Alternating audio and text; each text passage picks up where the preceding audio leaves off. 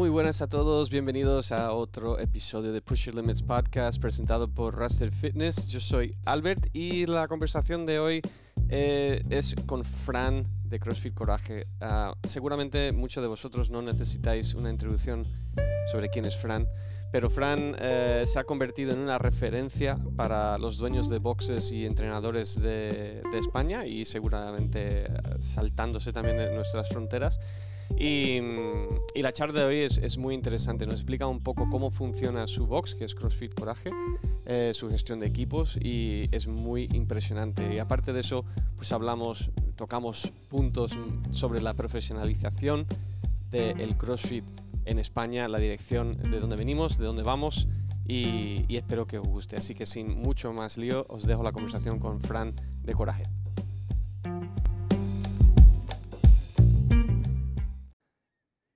Pues Fran, eh, lo dicho, tío, muchísimas gracias por sacar un, hueco aquí para charlar conmigo. La verdad que aunque hemos hablado mmm, de vez en cuando, ¿no? Por, por, WhatsApp, en persona y tal, nunca he tenido la oportunidad de sentarme contigo como uno a uno, así a indagar y profundizar en, en todo lo que estás haciendo. Así que primero darte las gracias por, por ello. Creo que va a ser una conversación bastante interesante. Pues muchísimas gracias a ti. A mí me hace mucha ilusión porque escucho el podcast y, y me parece una, inicia una iniciativa necesaria para, para seguir creciendo en, este, en esta parte de, del fitness en nuestro país y que esté de tu mano, pues es muy agradable. Así pues, que gracias a ti. Pues eh, con eso, o sea, tú tienes también tu propio podcast, obviamente. Eh, también eh, es curioso, ¿no? De que nos encontramos con este método de comunicar que la comunicación creo que va a ser un tema como muy recurrente en, en lo que estamos o lo que vamos a hablar ahora. Pero, eh, ¿cuánto tiempo llevas eh, para, lo que, para la gente que no, no, te conozca? Que yo creo que eso ya es casi imposible, pero puede ser que no te conozca. Yo estaba pensando en cómo presentarte y la verdad que no tengo ni idea cómo concreta, porque creo que haces como tantas cosas. Te lo voy a dejar un poco en tus manos. De decirnos un poco quién es Fran y, a partir de ahí podemos empezar a, ir a por cada cosa que hace ¿Qué hace Fran? Pues yo soy un chico inquieto que, que me gusta todo el rato aprender y, emprender desde pequeño, porque lo he vivido en mi casa. Eh, realmente soy entrenador, siempre he hecho deporte, se me ha dado bien. Siempre he sido de los malos el bueno, ¿sabes? O de los buenos el malo, según lo veas. Siempre he hecho deporte y, y se mezcló un poco que realmente yo quería estudiar imagen y sonido. Mm. Y luego quería estudiar INEF en imagen y sonido no me cogieron ni en INEF sí. Y al final he sido un entrenador que podríamos decir, por, por no enrollarme, que, que ha ido buscando aprender con los pocos recursos que tenía lo que me hacía falta para seguir adelante. Mm. Y eso te ha, llevado, te ha llevado a abrir un box, hacer seminarios, tener un podcast, todas estas cosas, ¿no? Sí, eso y un poco de inquietud mental, pero, pero, más o menos sí, más o menos sí. ¿Y, y cuánto tiempo llevas con Coraje? Con Coraje abrimos en octubre del 2018, pero el proyecto de sí, en sí de Coraje empezó en, dos, en 2015. Mm. 2014-2015. Lo que pasa es que hasta 2018 no lo pudimos materializar en un box. Entendido. ¿Estáis en? Móstoles, en Madrid. Sí, estoy, estoy, haciendo esta pregunta para quien, quien pueda ser que no, no, no te ubique. Eh, y entonces, digamos que llevas abierto desde 2018 y uh -huh. eh, tenéis un funcionamiento especial, yo creo. Uh, yo no he estado, pero me han contado de que flipan con cómo gestionáis eh, el box y creo que te has convertido en, un, en una referencia a nivel de los, uh, los, dueños de boxes que te conocemos. Y mm, nos puedes explicar un poco cómo mm, nivel números de el tiempo que lleváis abierto, número de, de socios y gente y de cómo gestionáis a la gente en clase. Sí, te, te, quiero hacer un matiz, el primer matiz que quiero hacer para que no se me olvide sobre todo, ¿vale? Coraje es un box más y tiene cosas malas, cosas muy buenas, cosas que funcionan bien y cosas que funcionan mal. Coraje factura muchísimo dinero y por intentar cosas diferentes también hemos perdido mucho dinero. Todo eso es parte del background y es parte del camino y es parte del aprendizaje. Llegamos, llegaremos, llegaremos a los fracasos, que lo tengo aquí apuntado vale, como un, sí, un tema importante. Sin problemas, es, es, un constante, ¿no? Eh, lo único que, bueno, los aciertos han superado el número de fracasos, si no, si no, no estaríamos aquí. Claro. Pero sí, actualmente somos nuestra capacidad máxima que llevamos siendo durante años. Lo que pasa es que lo hemos conseguido ahora en agosto, que nunca lo habíamos conseguido. Somos 520 activos, normalmente entramos 500 y cortamos y tenemos lista de espera. Es decir, si tú vienes a Coraje para empezar hoy, no puedes empezar hasta noviembre. entonces tienes que reservar tu plaza. Lo único que te vamos manteniendo activo eh, que no puedas empezar a entrenar en noviembre no significa que pagues y que nos olvidemos de ti, sino que ya entras en la comunidad y, vamos teniendo una serie de acciones activas para esas personas no que ya que tenemos el honor de que esperen, pues por lo menos avisarlas de cómo va esa lista de espera, en qué posición van, si pueden venir un sábado a una charla o algo, a tomar un café, no sé. Tratar de enriquecer un poco la experiencia, que es de lo que se trata. Yo creo que el... y perdona, perdona, que te corte, Fran, pero tengo que saber, ¿y cuántos metros cuadrados? Pues mira, nosotros empezamos con 489 metros cuadrados con un local, que es el que tienes aquí a mi espalda, ¿vale? Eh, me acuerdo que los objetivos que pusimos fue, bueno, abrimos en octubre, esperamos ser 50 en diciembre y abrimos el primer día ya éramos 89, que mm. no fue cuando abrimos, fue cuando abrimos la preventa. En tres semanas éramos más de 120 personas y en nueve meses éramos 360 personas, dábamos clases en la calle y venía la policía. Así era, porque no entrábamos. Entonces cogimos el local este, donde estoy yo ahora mismo, y lo unimos y en total somos casi mil metros cuadrados, ponle que útiles de entrenamiento, unos 800. La gente siempre me dice lo mismo, que es más grande de lo que parece en redes sociales. Sí, eh, porque también a no haber estado, em, cuando has dicho la cifra de activos, ¿no? Como 500, 520, eh, he dicho en, qué espacio, porque eh, engaña un poco, ¿no? Lo que, lo que se ve por las redes y la gente incluso que entrena allí, lo que, lo que están subiendo, em, no, se, no se puede apreciar quizás tanto metros, pero igualmente me, todavía me sorprende, ¿no? Un poco lo que es la cantidad de metros y, digamos, la cantidad de usuarios. Eso eh, me, lo tienes que explicar un poco de cómo, cómo, cómo gestionáis a tantos activos eh, dentro de clase y con el equipo y demás. Nosotros damos clase de, entre 12 y 14 personas. No es, es como el entrenamiento del día, no como el entrenamiento del día es constantemente variado, el aforo es constantemente variado en función del entreno del día. Eh, tenemos clases aproximadamente cada media hora y damos en algunas ocasiones cuatro y cinco clases a la vez. Entonces, ¿qué ocurre? que hay una sincronización grande en espacios de trabajo en función del entrenamiento del día, material a utilizar y, y rotación de personas. Entonces es como que el entrenador va al área que está allí al fondo, que no se ve casi, que es el coffee, dice la hora de la clase, le siguen hasta la zona de trabajo, se realiza toda la actividad y luego siempre concretamos dando un aplauso, haciéndonos una foto, chocando los cinco y el entrenador, si lleva un poquito tiempo, les vuelve a llevar casi hasta, hasta la zona del coffee, que es una zona más social. Si ya se lo conocen, van ellos solos porque ya han, entendido el, flujo de acceso y de salida al box. Vale, entonces, eh, porque si yo creo que la mayoría de, lo que van a, escuchar este episodio se ha como explotar un poquito la cabeza cuando has dicho clase cada media hora, eh, hay cuatro o cinco clases posiblemente a la vez, y a mí eh, he empezado a sudar ya directamente cuando has dicho esa, ese tipo de cosas. Esto yo ya lo sabía porque me lo habían contado y viene un poco aparte de esto, pero también quiero como establecer el contexto de lo que haces a nivel de gestión para que luego indagamos un poquito más en otras cosas del business y del mundo de fitness. Vale. Pero para que, para que entienda la gente que está, que está escuchando esto, que también tenemos muchos dueños de boxes, ¿no? Que están interesados en, esta, en estas cosas. Cuatro o cinco clases a la vez, una gestión de material y de espacios en esos 800 metros cuadrados, por así decir, donde me imagino que sería como muy rotativo, ¿no? Como de un, un sitio a otro y así se va utilizando, compartiendo, ¿o cómo? No.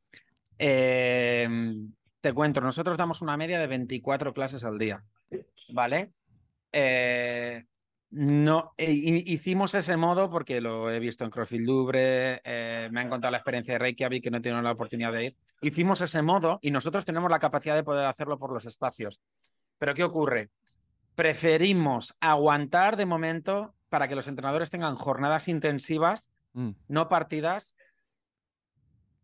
Y claro, así nos entrarían mucho más clientes pero no podemos manejar la comunidad al 100% como, los otros, como nosotros lo hacemos en los otros procesos que ahora te puedo contar si quieres.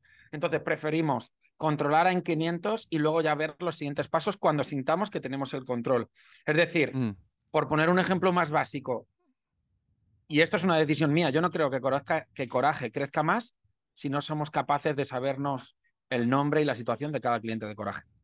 No digo todos eso. la de todos, pero los entrenadores mínimos, ¿no? Sí, sí. Entonces, que al final se convierte en todos la de todos. Entonces, una vez vayamos a más allá, nosotros hacemos un seguimiento diario de todos los atletas y apuntamos sus principales puntos. Si Albert está triste porque ha perdido su trabajo, mañana va a llegar a clase y el entrenador va, tiene una nota de eso. Ah, Si otra persona tiene un dolor de rodilla, tiene una nota de eso. Si ha estado con el psicólogo, con el fisio tal, tiene un tratamiento. Y desde ahí es donde tratamos la individualización y el escalamiento. Todos estos procesos de seguimiento, en el que también tratamos a las personas que eh, reservan y cancelan, reservan y cancelan, reservan y cancelan, que eso no lo detecta la app, nos reunimos con ellos. Todos estos procesos hacen que ese, ese control de la comunidad que yo te digo, ¿no? Que al final Coraje se creó por tratar de dar el servicio más profesionalizado posible de la forma más individual posible. Evidentemente, hay capítulos de protagonismo mayores que otros. Cuando tratamos una persona con. Nosotros principalmente tenemos tres tipos de personas. Personas con cáncer de mama, sobre todo leucemia, eh, adicciones y depresión, ansiedad, etc. Entonces, cuando hay un periodo de crisis máxima de esa persona, nosotros tenemos una atención máxima en esa persona. Luego esa atención se reduce, pero no nos olvidamos de ella. Lo que pasa es que se iguala a lo demás. Mm. Me estoy enrollando un montón. No, no, no, no. Me, me encanta todo esto. Estoy hasta tomando nota. Entonces, ese es el punto, que al final, a lo largo del tiempo, porque esto al final empezamos con, es decir, que secretos no hay ninguno. Mm. Aquí el box lo abrimos. Sandra, que entonces era mi pareja y yo, ella estaba en atención al cliente, yo daba todas las clases y a partir de ahí partimos. Eh, podíamos haber hecho donde estamos aquí ahora mismo en 10 años o hacerlo en 4, decidimos hacerlo en 3. ¿Y eso qué supone? Pues como, pues es que no es ni más ni menos que la vida de un deportista de élite extrapolada a otra cosa. Quitarte de todo y pensar solo en, conseguir algo. Ya está, Y no hay más. eh, eh, me, me estoy, estoy alucinando un poco, pero esa, ese detalles, esos detalles, ¿no? Esa atención al cliente, em, explícame, ya que tenemos una idea en cuanto a números, ¿qué, qué, qué equipo gestionas? O sea, ¿cuánta gente está involucrado en Coraje? Nosotros somos 12 personas contratadas y tenemos colaboraciones con autónomos, que es el equipo de media y psicología y nutrición, porque vinculamos la psicología con la nutrición.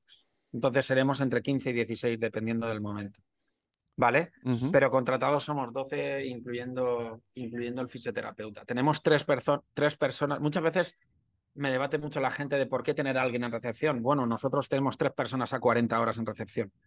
¿Vale? ¿Por qué? Por esto. Claro. claro. Y, ellos eh, están con esos tipos de detalles y temas, ¿no? Me imagino que los de recepción están también en Es atención al como el cerebro, es Vale. como el cerebro de coraje. Es como, Ujú. bueno, más que como el cerebro, es como el sistema circulatorio. Es decir, es el corazón, bombea la sangre. Ellos están pendientes de si han tenido cita. Nosotros tenemos un proceso de seguimiento de los atletas entre 60 y 80 días cuando se apuntan, Mm. de llamadas telefónicas, ver si están entrenando, reuniones con los entrenadores, ver si les falta algo, etcétera. Entonces, ellos están atentos de que todo el proceso vaya, vaya siguiéndose, ¿no? Al final se han ideado tantos procesos que yo, que tengo muy mala memoria eh, y muy poca capacidad de retentiva, lo que hicimos es, tú tienes este proceso, lo vas a registrar aquí, tú tienes este proceso, lo vas a registrar aquí, tú tienes... Y yo simplemente tengo un blog de notas en el móvil, las notas de Apple, llenas de enlaces de Excel, en las que yo desde el ordenador puedo ver cómo va el día a día del box. Mm. ¿sabes? Más luego, sobre todo, tenemos un sistema, un canal de trabajo privado que es Discord, el de los videojuegos, muy conocido por ello, eh, en el que vamos viendo los seguimientos diarios y se va a reportar. Al final, mi trabajo y los de atención al cliente, aparte de atender al cliente, es ya simplemente asesorar cuál es el camino correcto y ver si se va actualizando diariamente toda la información. Mm. Y sobre todo, hacer consciente al equipo de por qué se hace todo esto y de por qué están aquí en el día a día, porque esto es un podcast y va a sonar como idílico y que coraje es la polla, pero Yeah. luego hay que vivirlo en el día a día, que es lo difícil. Claro, claro, ¿Sabes? claro. Y- Todos estamos a veces bien y a veces estamos peor. Claro. Y Fran, te tengo que preguntar, ¿tienes algún historial personal en cuanto a gestión de equipos o eh, educación o formación de, algún tipo? Porque me parece más organizado, eh, como dijiste eh, antes, antes de que empezamos a grabar, de lo que es lo común. ¿no? Sobre todo lo que nos encontramos en el mundo fitness o de boxes o dueños de boxes, según lo que yo conozco. Ojalá me confundiera, pero creo que es un poquito como más organizado, establecido de una manera muy concreta y no sé si tienes algún historial en, trabajando en otras empresas o algo con este tema. Sí, mm. yo me formé en ciencias de la actividad física al deporte, ya era un friki ahí, lo que pasa es que soy de los frikis que les gusta hacer las cosas, pero luego sacan una, mi máxima nota es un 7 a lo mejor, o es un 6, no daba para mucho más, porque también trabajaba. Hice dos especializaciones, una en el Comité Olímpico Español durante los Juegos Olímpicos de Pekín 2008 y otra que no tiene al caso y que no he llevado nunca de salvamento en deportes de multiaventura, etcétera pero también hice un máster de dirección y gestión de empresas deportivas cuando estaba terminando la mm. universidad. Entonces, mm. eso me ha permitido siempre ser entrenador, que es mi gran pasión, pero siempre he buscado desde el minuto cero, sin conocimiento, sin más o sin menos, con mis defectos y mis virtudes, tratar de dar un servicio que fuese diferencial por mi parte como persona, ya fuese dando una clase, ya fuese entrenador personal o monitor de sala. Me ha gustado siempre tratar de trabajar dándolo todo acertando y fallando, porque a veces la empresa no te requiere eso y ni siquiera lo quiere. Y al tiempo, poco a poco, empecé de socorrista, monitor de sala, director técnico, entrenador personal, director de centro, director comercial en grandes cadenas y luego consultor de otra, para otras empresas que contrataban empresas grandes de fitness que querían desarrollar proyectos. Entonces, siempre paralelamente eh, he hecho por, por, alguna forma de entrenador en algún aspecto y de gestor o asesor en otro. Entiendo, entiendo. Entonces, mm. claro, cuando en 2015 vimos que el sector del fitness, para mi visión, no tenía solución, una vez más, y esto le habrá pasado a muchísima gente, es o hacemos algo nosotros o vamos a vivir en esa, entre comillas, excepción de que lo que nos gusta no está pagado ni valorado y no sirve, porque las empresas propias no lo quieren. Sí, sí, sí. Y, solo para añadir a lo que has dicho, eh, un mentor mío de hace mucho, mucho tiempo me dijo que cuando tú tenías, si tienes herramientas que pueden ayudar a la gente, ya no es un querer, es un deber. O sea, lo tienes que hacer, ¿no? Entonces, si tú has visto, ¿no? Eso, pues entonces se convierte casi en, en, un deber, ¿no? Una obsesión ahí por, por conseguirlo. Absolutamente. Mira, si me dejas añadir en este punto, y eso es lo que vemos en Coaches Prep, que al final yo nunca creí que iba a dar una formación para entrenadores que sobre todo, que sobre todo entrenase la conciencia y la voluntad. Claro. No tiene parte técnica. Es que es brutal. Entonces, coraje existe porque yo me di cuenta eh, en el trabajo anterior, que fue donde te conocí a ti, que fue en Gran Vía, que realmente no se trataba de mí, se trataba de los demás. Entonces yo me di cuenta que con mis defectos y mis virtudes, que son muchas, muchos defectos y muchos fallos, eh, me di cuenta que me iba a ir bien si las personas para las que trabajaba entendían que me esforzaba por ellos. Claro. Y uno de ellos me permitió montar coraje. O sea que funcionó. Genial, genial. Y eso no se puede olvidar. Claro, no, claro, claro. Lo, que, lo que me está como sonando todo el rato, y lo dije antes, es tanto en cómo gestionas a los clientes y esos detalles de toque personalizado todo, en todo lo posible dentro de Coraje y llegando a lo que es esto de coaches, pero lo acabas de mencionar y, llegaremos a ello, es el tema comunicación. Eres muy buen comunicador. Y dentro de lo que es eh, el sistema de Coraje, ¿no? para ir tocando también más partes de Coraje, eh, tienes eh, ese rol como voy a decir, director, ¿no? O, el, que, el que está llevando a un equipo de 12 a 15 personas y toda esa organización, tienes que saber eh, comunicarse bien. Tienes un, podcast que también creo que es un medio en la que también he elegido yo, ¿no? Para poder intentar comunicar, por lo menos intentamos comunicar cosas de valor y ideas que, que fluyen a través de un medio que por ejemplo que no es TikTok, que tienes 15 segundos para hacer una gilipollez y, y llamar la atención, sino que haces algo que, que, se puede indagar más y llegar a, a cosas más profundas. Em, cuéntame un poco lo que han sido, eh, digamos, esos intentos, ¿no? Y hablando, eh, llegamos a los fracasos de cómo has ido comunicando, mejorando, evolucionando dentro de Coraje y lo que hace Coraje con la idea este de comunicar o de intentar comunicar también. Pues a ver, o sea, creo que puedo hacer un resumen muy bajado a tierra y muy llano. Yo me siento una persona normal que simplemente se ha preocupado por ser mejor. Ya está, sin recursos. O sea, yo probablemente y a día de hoy, a lo mejor me tiro dos o tres horas al día eh, viendo YouTube acerca de psicología, empatía, comunicación, conocimiento, neurociencia y cosas así, porque me ayudan a llegar a este punto, me ayudan a hablar más tranquilo, me ayudan a poder escuchar mejor, me ayudan a entender que mis problemas son míos y no por, no por eso lo tienen que entender los demás. Pero es que no hay más secretos. O sea, ahora sí, tengo un mentor de comunicación y, y es el segundo y me lo puedo permitir y me lo puedo pagar. Pero siendo realista, yo vengo de una familia humilde, normal, trabajadora, no he tenido dinero a lo largo de mi vida nunca, pero simplemente he visto claro que mi criterio no importa, que simplemente si aprendo de alguien que le funcionan las cosas, copio y pego lo antes posible, probablemente me funcione. Y poco a poco, además, que ese conocimiento siempre vaya en línea con mi pensamiento, no es... Y los valores, que de cualquiera de lo que sea, es en función de mis valores y lo que yo quiero aportar, lo que voy aprendiendo lo aplico pero no le doy demasiadas vueltas. No creo que tenga un mérito especial. Bueno, pero, soy consciente de que no es magia. Claro, pero lo ejecutas. Eso también creo que es algo importante. Y me, gustaría saber qué, de cosas ejecutas o qué has intentado ejecutar que a lo mejor no han funcionado, e, etcétera. Muchísimas cosas. Nos hemos gastado más de 100.000 euros en una aplicación de entrenamiento para casa desde el COVID que no funcionó porque la, no hubiésemos necesitado un millón de euros para promocionarla bien y que la gente no se creyese que era CrossFit, sino que era entrenamiento personal y nutrición para casa. Hicimos una compra de material para el COVID que pasó lo del barco del carnal de Suez y tal, y llegó como un año más tarde y nos hemos comido la mitad del material. Eh, ahora nos hemos metido en el proceso de la franquicia, que tiene muchísima buena pinta, sale en octubre. No es una franquicia convencional porque el objetivo no es montar muchos corajes, sino que lo que hacemos aquí se extrapole a más lugares de una forma más correcta y profesional, pero realmente hemos invertido una pasta y ni siquiera sé si vamos a montar una más. Mm. Habrá que irlo viendo. Tiene pinta de que sí porque tenemos cuatro negociaciones abiertas y, tenemos un plan de expansión, pero a lo mejor no es posible. Es decir, ya mi conclusión es, no te salgas de lo que sabes hacer, pero realmente eh, es que al final eh, no hay riesgo sin retorno, ¿no? Eh, es decir, hay que arriesgar un poquito, hay que hacer las cosas con miedo, intentando de que salgan lo mejor posible y siendo consciente de que, de que 10, con que 10, las tres que salgan bien, sean buenas, ya ganas.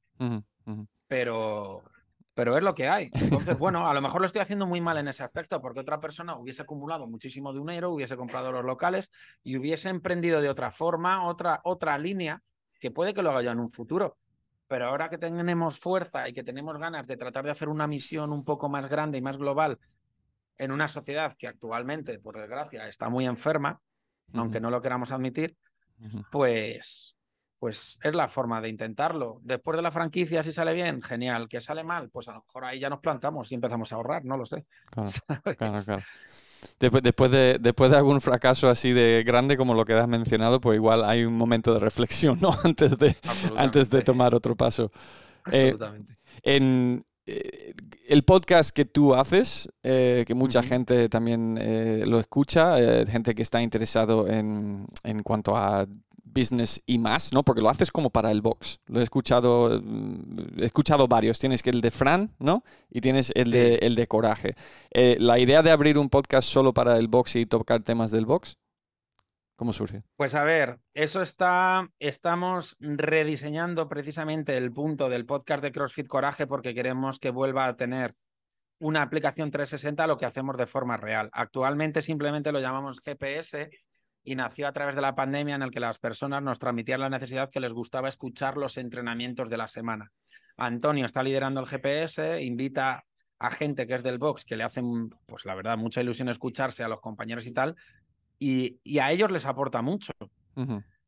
El mío de Frank Coraje, pues es un poco tratar de sacar algo de tiempo libre a una línea que me gustaría hacer muchísimo mejor, espero el año que viene poder hacerla, que es de todo lo que sacamos en claro, de todas las conversaciones, pues aportar un poquito más para las personas que quieren saber un poquito más desde mi punto. Pero es, lo, eh, es lo que te digo, lo hago un poco mal porque no miramos métricas, no miramos nada, simplemente lo subimos y, y, bueno, se puede mejorar. Se puede mejorar, se puede mejorar, perdón. Es que tienes muchas frentes abiertas porque también estás liderando, bueno, yo estoy en, yo estoy en dos grupos donde yo diría que tienes un, gran protagonismo eh, en WhatsApp como dueños de boxes y coaching, ¿no? De gente de, que está interesado en el mundo de entrenador y también de cómo, cómo mejorar en ese aspecto.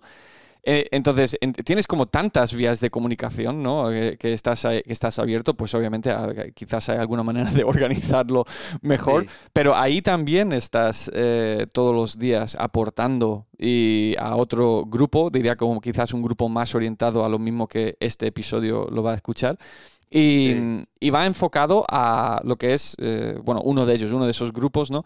Que nació en la pandemia, que creo que lo creaste tú, si no me confundo, que era los afiliados, ¿no? De, de, los dueños de los afiliados, para ayudarnos durante un tiempo súper complicado, que nadie sabía lo que estaba pasando, que estamos intentando ahí navegar eh, en, un mar desconocido, ¿no? Y que todo el mundo estaba igual, pero el, hecho de hacer ese, ese, acto y de unir grupo ahí, de hacer eh, de, referencia para el resto de los dueños y, que ahí se han sacado un montón de buenas conversaciones, conclusiones, ayudas entre, entre todos, em, se tiene que agradecer y se tiene que aplaudir por, por tu parte, porque además no solo eso, sino has mantenido un, rol ahí, ¿no? De aportar y de, de, ayudar a la gente. Y también con el de em, Coach Prep, no, Box Prep, perdona, el, el grupo de es Box Prep. Em, pero esto lo quería darle también más contexto porque la gente quizás no sabe exactamente la otra parte de Fran, o, no sé si es Fran o Coraje, pero la parte de los seminarios, de la preparación, de Coaches Prep, eh, de todo estos que también ofreces, y no sé si me podías explicar un poco la estructura y si alguien no sabe que existe, un poco de, lo que ofrecéis. Es muy sencillo y no se lo quiero vender a nadie porque al final lo hago por lo que dijiste tú, por la misión de que creo que puedo aportar más que ganar. Al final yo ya tengo aquí mi trabajo en coraje y no soy una persona muy ambiciosa con el dinero ni nada. Y bueno, antes, antes, antes de que sigas, la razón por la que te pregunto tampoco es para que suene como promoción ni nada, pero es que he hablado con varios entrenadores que han, han tomado tus seminarios y me han dado tan buen feedback que por eso yo quiero saberlo también, ¿vale? Que no es, no es un intento de venta ni nada, es que creo que hay mucho valor ahí, de, según lo que me han contado, y me gustaría saber eh, un, poquito más de cómo, primero, cómo llegaste a ello, ¿no? Y, y de lo que ofreces actualmente. Boxers Prep es por una necesidad que yo vi claramente desde que entré a CrossFit, como atleta de CrossFit que pagaba por un gimnasio y ya está. Y era, según estaba viendo, hace ya muchos años, Albert, según estaba viendo... sí, lo sé, lo sé, lo sé.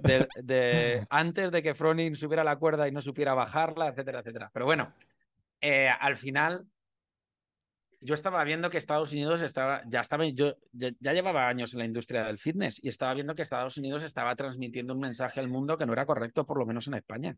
Mm. Porque el fitness en España es muy diferente al de Estados Unidos y, entre otras cosas, es mucho más joven. Y la población española es, bueno, ¿qué te voy a contar a ti? Sí, sí, y, cultura. O sea, que hay mucho ahí que, que, se podía hablar. Es súper diferente. Entonces, claro, el, plan de montar un box con 70.000, 90.000 euros y ser un entrenador enamorado de la vida y sale adelante, pues a mí me sonaba a cuando el universo hará que si tú rezas se alineen los planetas y, tus deseos se cumplan. Entonces, ¿qué pasa? Que por un lado yo era entrenador. ¿Cuál es el camino natural de un entrenador que quiere un poco más? Creerse que tiene la capacidad de montar un box y que le vaya bien.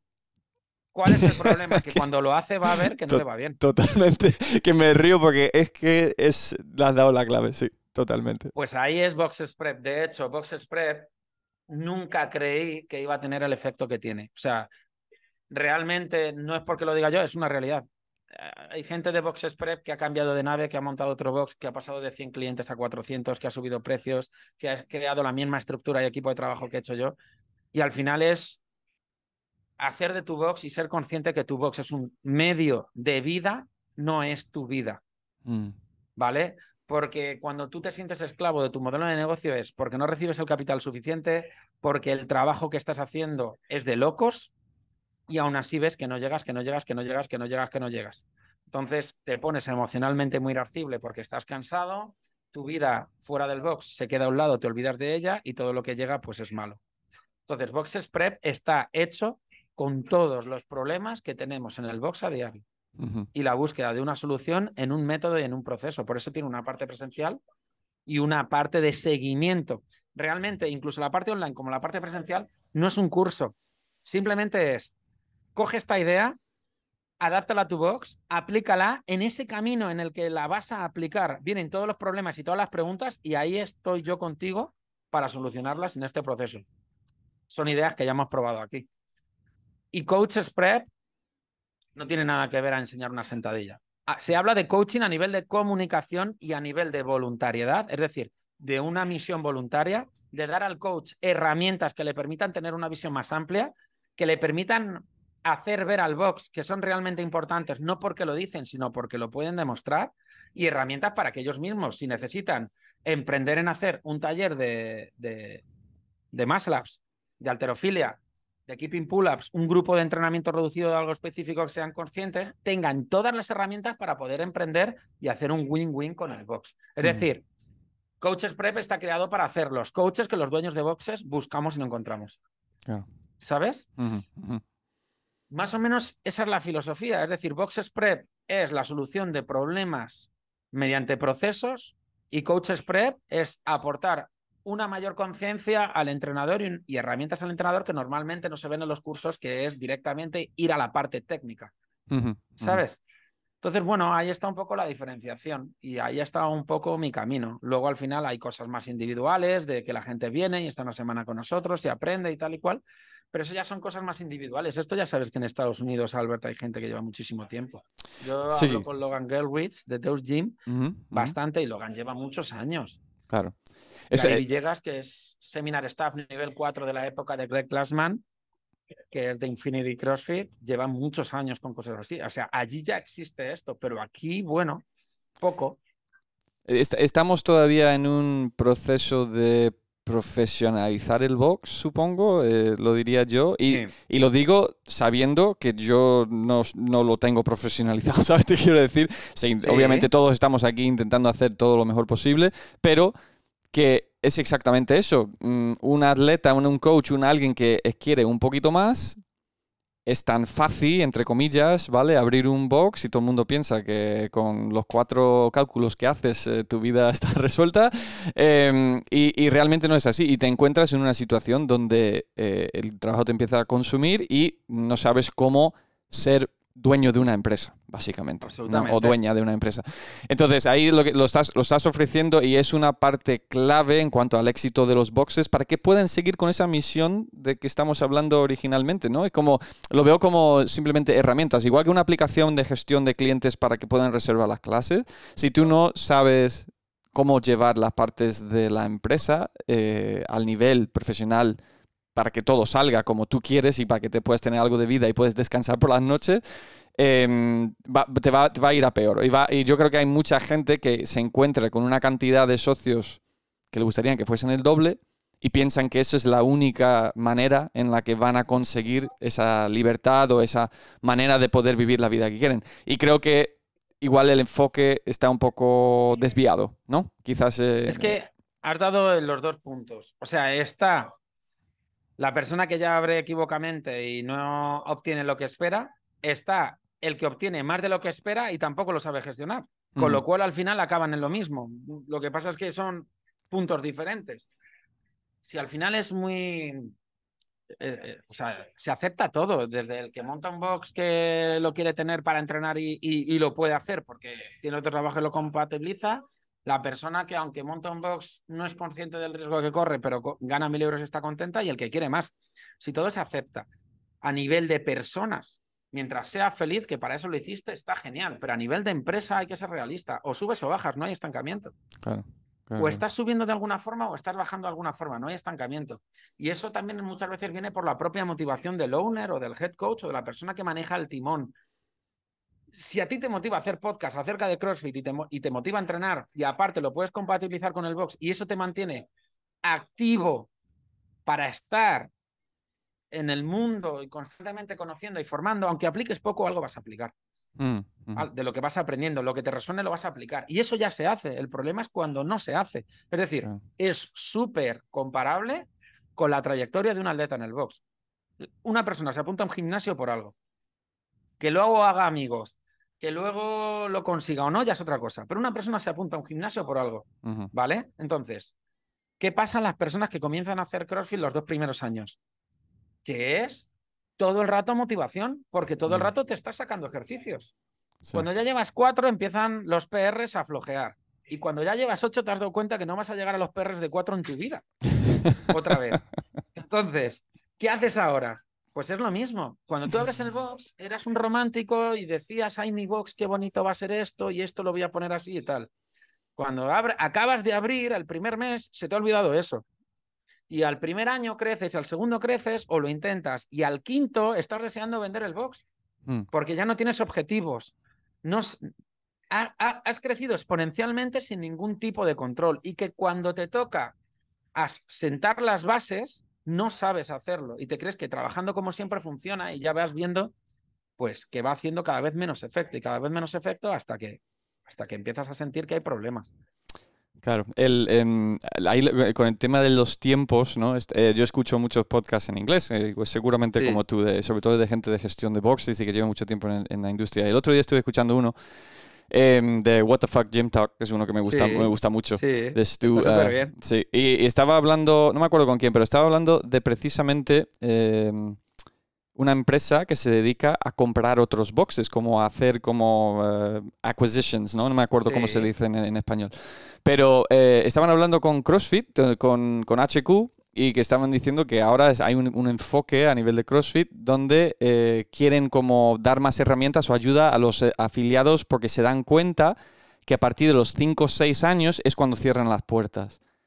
Y piensan, o, que lo que se comentaba, ¿no? Y esto es donde te lanzo la pregunta, es como que a los 5 o 6 años puede ser cuando se están cerrando las puertas en Estados Unidos ciertas cantidades de afiliados, pero creo que están sufriendo muchísimo antes, ¿no? Como que como el, el tema pasión y el tema de abre tu box y ser entrenador y tú vives tu vida de esa manera y después cerrar después de 5 o 6 años es porque has estado sufriendo después de dos, ¿no? Como que lo has, lo, has estado eh, manteniendo, cargándote a la espalda con ello durante ese tiempo y al final has tenido que, que cerrar o has decidido cerrar porque no has podido conseguir la vida que, que quieras. Y, y creo que estamos ahora mismo en un punto en España, y tú me puedes mm, dar tu opinión, de que vamos a ver más de eso pronto, si no lo estamos viendo ya. Eh, no puedo añadir nada, es que no, estoy no puedo estar más de acuerdo con lo que acabas de decir, por desgracia. Y mira, te voy a contar un storytelling rápido. Mis padres fueron a Gijón este verano y fueron a un box y era un chino que habían dejado Mm. lo de CrossFit fuera, no habían cambiado la fachada. Es decir, absolutamente, absolutamente. O sea, y es una pena porque España es una potencia mundial a nivel de CrossFit y ya no te digo de boxes. Pero ¿cuándo no hay competiciones ya? Sí, hay sí. competiciones todos los fines de semana. Escribí un artículo sobre esto. Claro, es, es, primera potencia mundial de CrossFit, en mi Claro, opinión. pero yo lo que estoy viendo, el otro día además, hay una persona aquí que está viviendo en Estados Unidos ahora y entrena en Invictus y, y Mm. estuvo hablando de coraje con Invictus y bueno, ya- ya.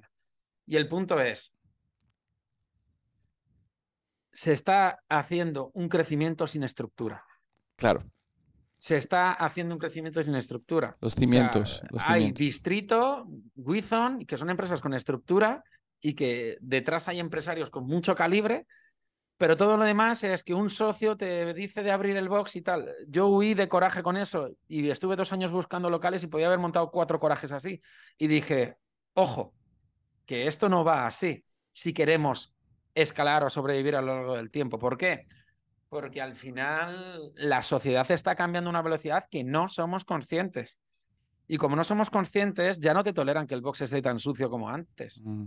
Ya no te toleran que te tiren la barra como antes. Ya no te toleran que cometas los fallos de un entrenador no está en clase o del entrenador está con el móvil como antes. Y esto es tremendamente bueno porque te está haciendo ponerte las pilas. Hoy en día, lo normal es que un entrenador te coja, te abra el box cerca y te intenta llevarse a todos tus clientes. No digo que sea bueno, pero digo que lo vivo todos los días y que la gente llora y sufre por eso y es normal. Sobre todo si no tienes herramientas para combatirlo. Claro. Porque tú llevas de ahí de antes y también tienes una barrera de oportunidad. Es decir, nos tomemos esto como un hobby, nos tomemos esto como la experiencia de nuestra vida, nos tomemos esto como un negocio, lo real es que es el mundo de los negocios. Y lo real es que si no hay números, el, el box cierra. Y cuando una persona no sabe de negocios, y a mí me ha pasado, y por eso te lo digo, Cuando ya se plantea cerrar es porque tiene una deuda que va a tardar 20 años en pagar. Porque una persona que sabe de negocios cierra antes de que pase todo eso. Claro. Y está ocurriendo a diario. ¿Qué ocurre también? Que a esa misma persona le cuesta mucho ver que el pagar 1.000, 2.000, 3.000 euros, 500, 600, me da igual, por formarse, lo ve a corto plazo como un gasto sin haber calculado lo que le va a retornar esa inversión.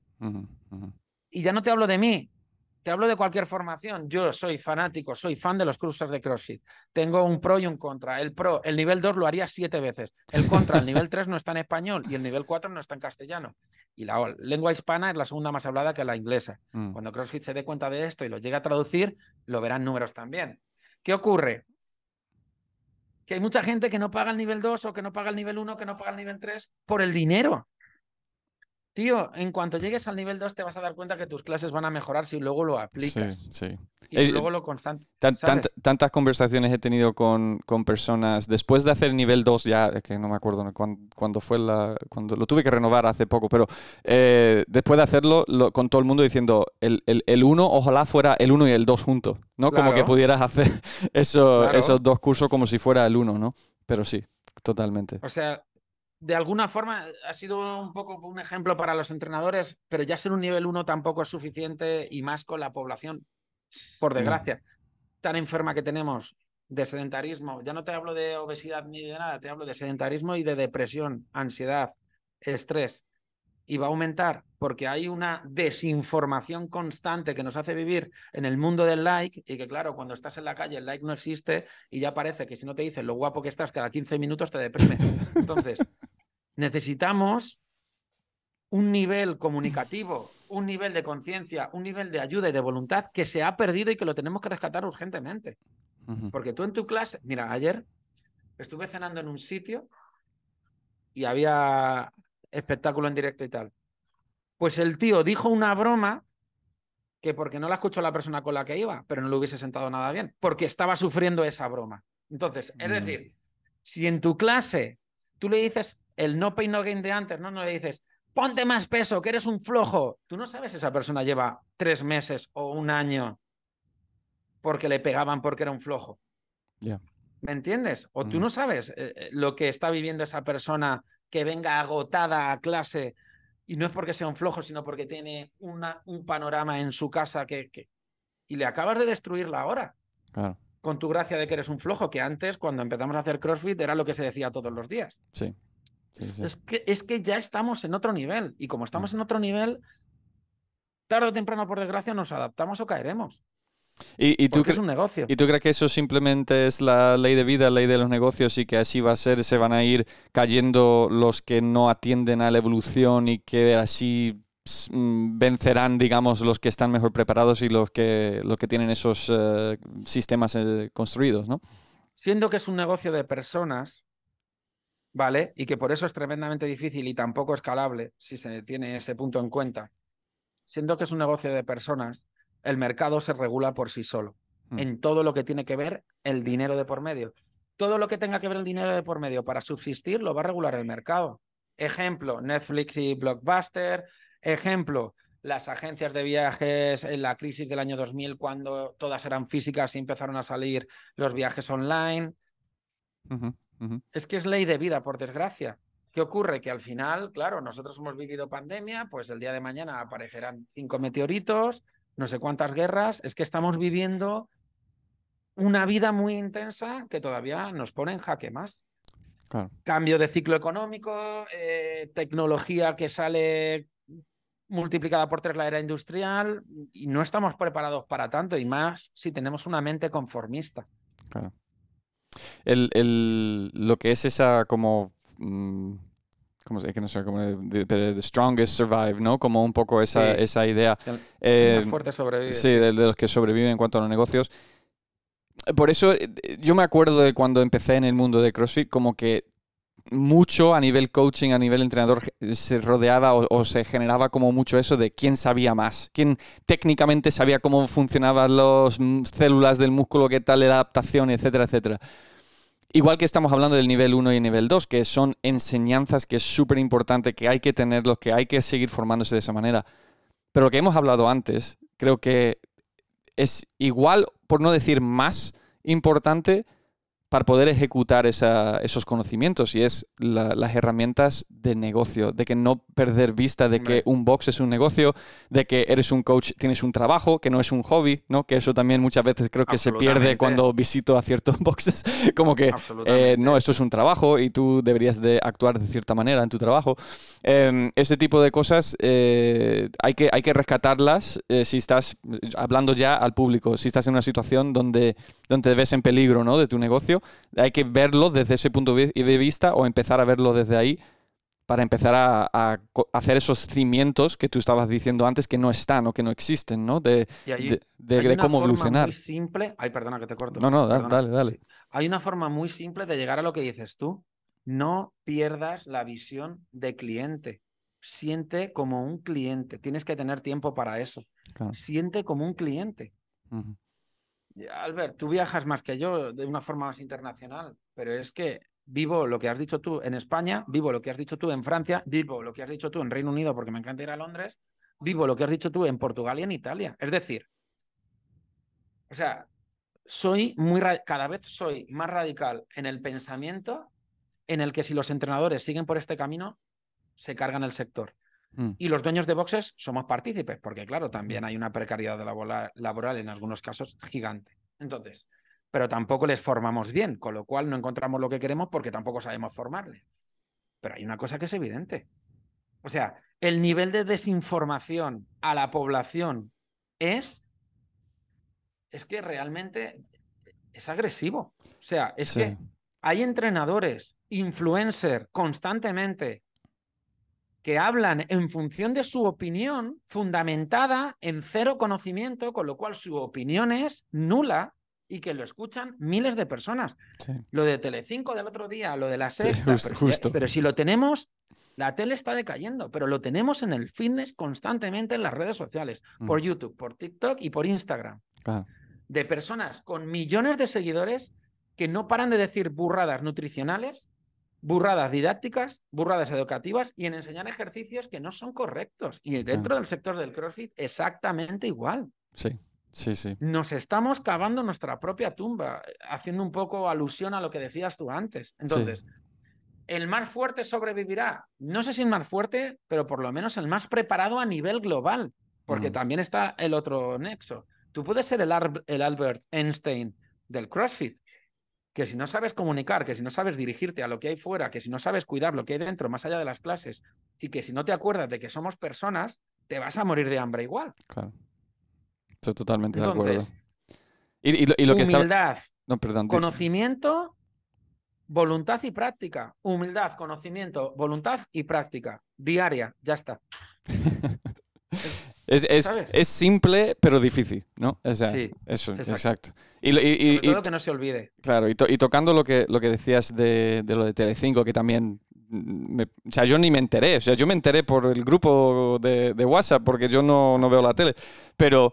Y, me- menos Telecinco. Pero es, es que justo, justo lo, que, lo que salió, ¿no? Y había gente, incluso eh, he hablado con algunas personas como diciendo, pero ¿por qué te molesta si al final mm, tú haz lo tuyo y ya está, ¿no? Pero, pero es, es, es molesto para mí de porque está atacando a un, un- una misión global.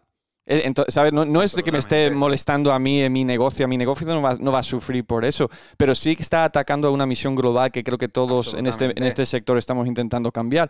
Y Absolutamente. también la responsabilidad que está a través de los coaches que están en el móvil, que no están pendientes, que están en las redes diciendo burradas y no basado en absolutamente nada, simplemente por, no sé, aparentar, ganar a más seguidores, eh, más patrocinios, lo que, lo que sea, eh, sí hace daño y sí que hay que batallar contra eso porque a la corta no, pero a la larga sí. Y creo que, y creo que ahí hay, hay, un, hay que tener esa conciencia y decir, pues sí, esto sí que es malo y sí tenemos una cierta responsabilidad de, de defendernos de ello, ¿no?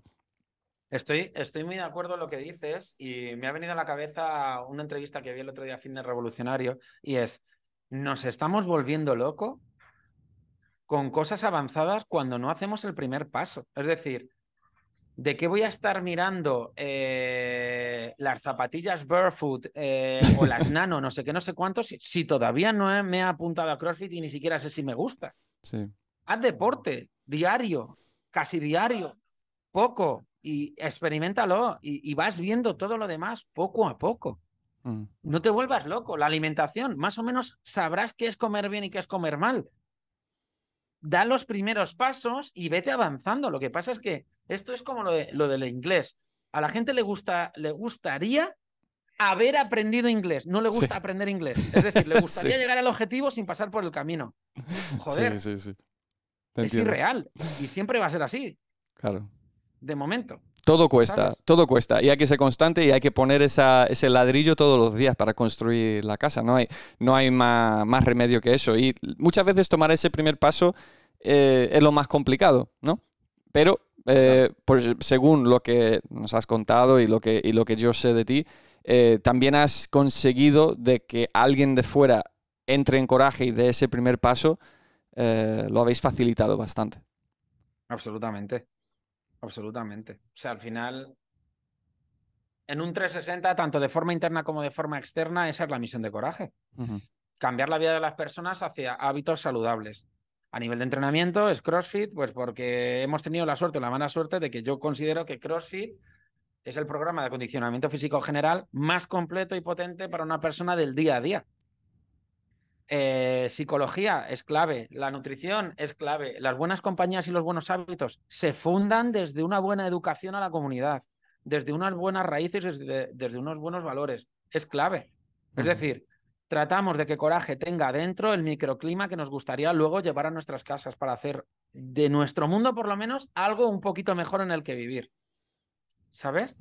Que muchas veces eh, no soy psicólogo y no tengo conocimiento de esto, son opiniones personales lo que te voy a decir, pero es en plan de, no, hasta que no estés bien por dentro, no estarás bien hacia lo de fuera. Bueno, depende.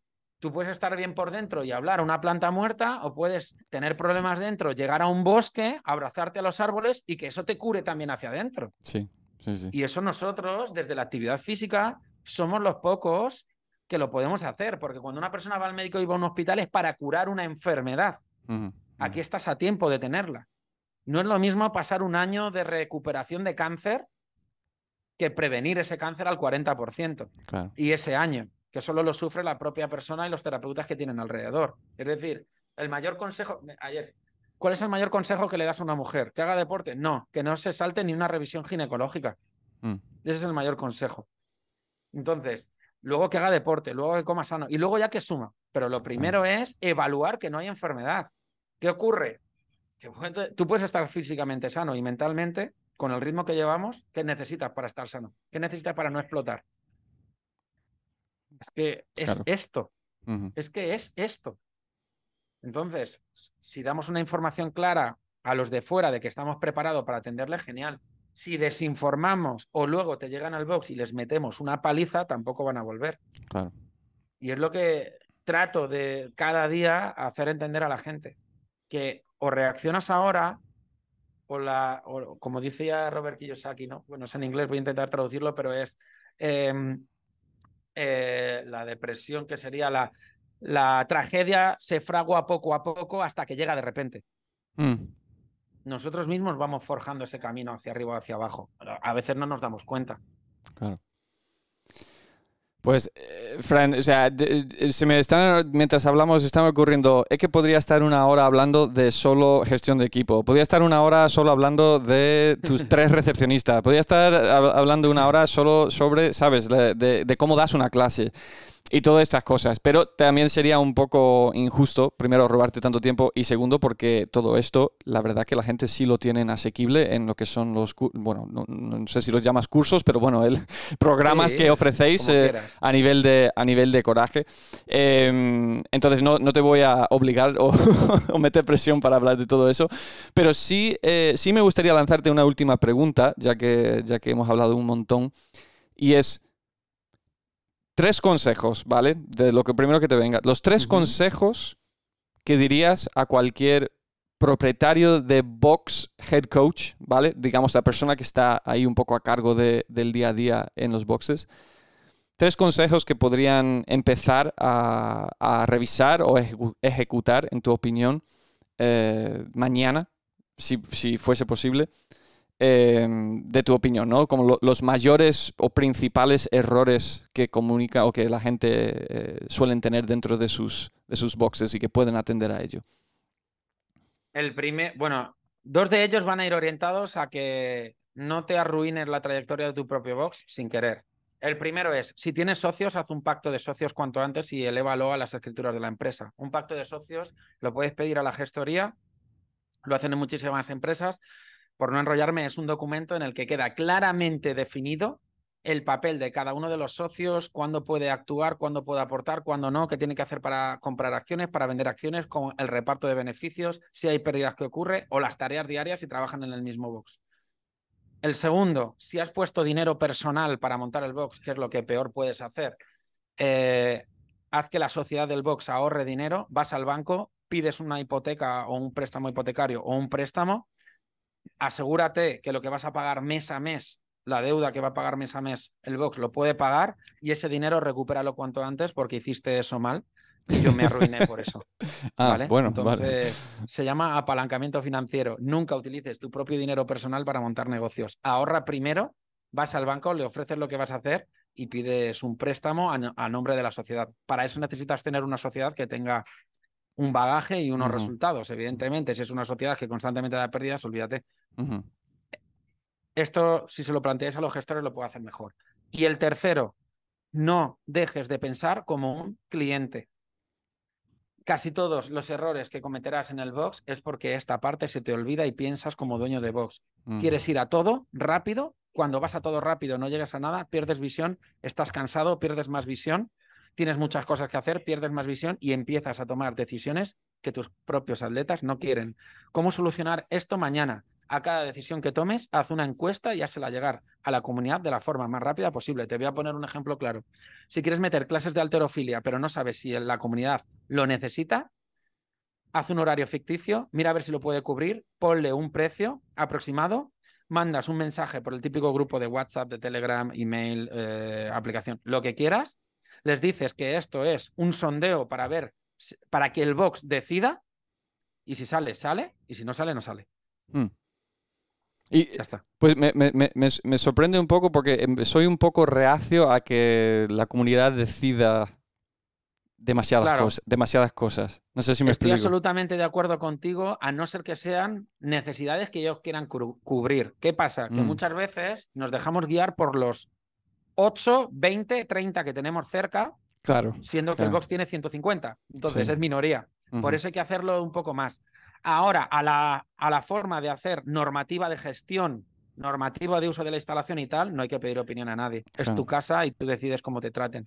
¿Me entiendes? Sí, sí, totalmente. Pero a la hora de aplicar nuevos servicios o a la hora de tal, es muy importante que no dejes de tener la opinión como cliente, que entres a las clases, que lo experimentes. O como atleta de Open Box, experimentalo. Entrenas cómodo, tienes buena zona, tienes material, te falta las clases por aquí, las clases por allá, qué tal el ambiente, y trata de solucionar eso. Trata de tener ese punto de vista. Interactúa como cliente, queda como cliente. Pero para eso tienes que saber gestionar tu box y que te dé tiempo para poder hacerlo. Sí.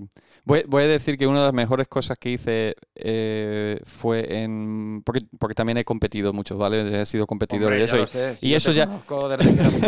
y eso ya. Eso es otro tema, otro dos horas o tres podríamos hablar de, todo eso, ¿vale? Pero eh, lo dejaremos para otro momento. Pero eh, en mayo de 2022 mm, solo he ido a clase en el box. Es lo único. O sea, no, no, he entrenado de ninguna otra manera. Y la verdad que ahora, ahora, ya, ahora ya es normal, ¿no? Pero lo, lo que era el primer mes y medio, dije, ah, vale, ya entiendo por qué los socios dejan los discos de 10 aquí y no donde deben de ir, ¿sabes? O aquí y tal, no sé qué. Y la verdad que eh, abrió mucho eh, los ojos, ¿no? En ciertos aspectos, porque claro, desde ese otro punto, como dueño, como coach, como tal, ves todo tan simple, tan sencillo de por qué esto no, no, debería de pasar, etcétera. También hay cosas que obviamente deberían de pasar, que a veces no pasan o viceversa. Claro, pero, pero sí que es verdad que te da otra perspectiva, tanto en cómo es la experiencia de recibir de, tus propios empleados y demás. Y lo recomiendo 100% también a, cualquier persona, eh, que sea dueño, que sea coach, que se meta No, no un día, sino métete dos, Sigue tres meses. eh, sigue, la sigue programación. eh, eh, exa- exacto. Y, y seguro que sacáis muy buenas conclusiones y, y se abren otras puertas. Es que al final también es un premio para ti el conseguir tener el tiempo necesario para disfrutar de lo que has creado, Totalmente. pienso yo. ¿sabes? Y como lo creaste para los demás, que tú sientas que fuese el sitio en el que pagarías por ir. Sí, sí, ¿sabes? totalmente. y tus totalmente. entrenadores. Claro. Pues, eh, Fran, eh, increíble. Ya te digo que me gustaría tener, sabes, eh, 10 horas aquí de poder charlar, pero no, ni, ni tú ni yo lo tenemos. Em, pero para que la gente te ubique y si quieren saber más sobre todo lo que se hace, tanto Fran como Coraje, dame, dame todos los eh, sitios para seguirte y eso. Nada, súper sencillo. En, mi en Instagram tenéis eh, un link en el que podemos hacer una videollamada gratuita o me podéis escribir en privado. Eh, hay dos grupos de WhatsApp para dueños de boxes en el que estoy ahí. Al final mi objetivo es aportar en medida de lo que sea posible. Ya está. O sea, lo pongo tremendamente fácil. Sí, no, No hay yo soy testigo de ello y por eso te quería tener en el podcast sin, sin duda. Así que eh, muchísimas gracias por todo lo que haces, eh, por lo que seguirás haciendo y, y nada, espero conversaciones más como estas en el futuro. Claro que sí, claro que sí. Y muchísimas gracias a ti por contar conmigo. Me ha hecho mucha ilusión, Albert. Pues igualmente entonces, Fran, muchas gracias. Un abrazo, chao. Chao. Muchas gracias por haber escuchado este episodio de Push the Limits podcast presentado por Raster Fitness. Para más contenidos, síguenos en Instagram arroba Raster Fitness y para el mejor material para tu box o centro deportivo lo encuentras en rasterfitness.com.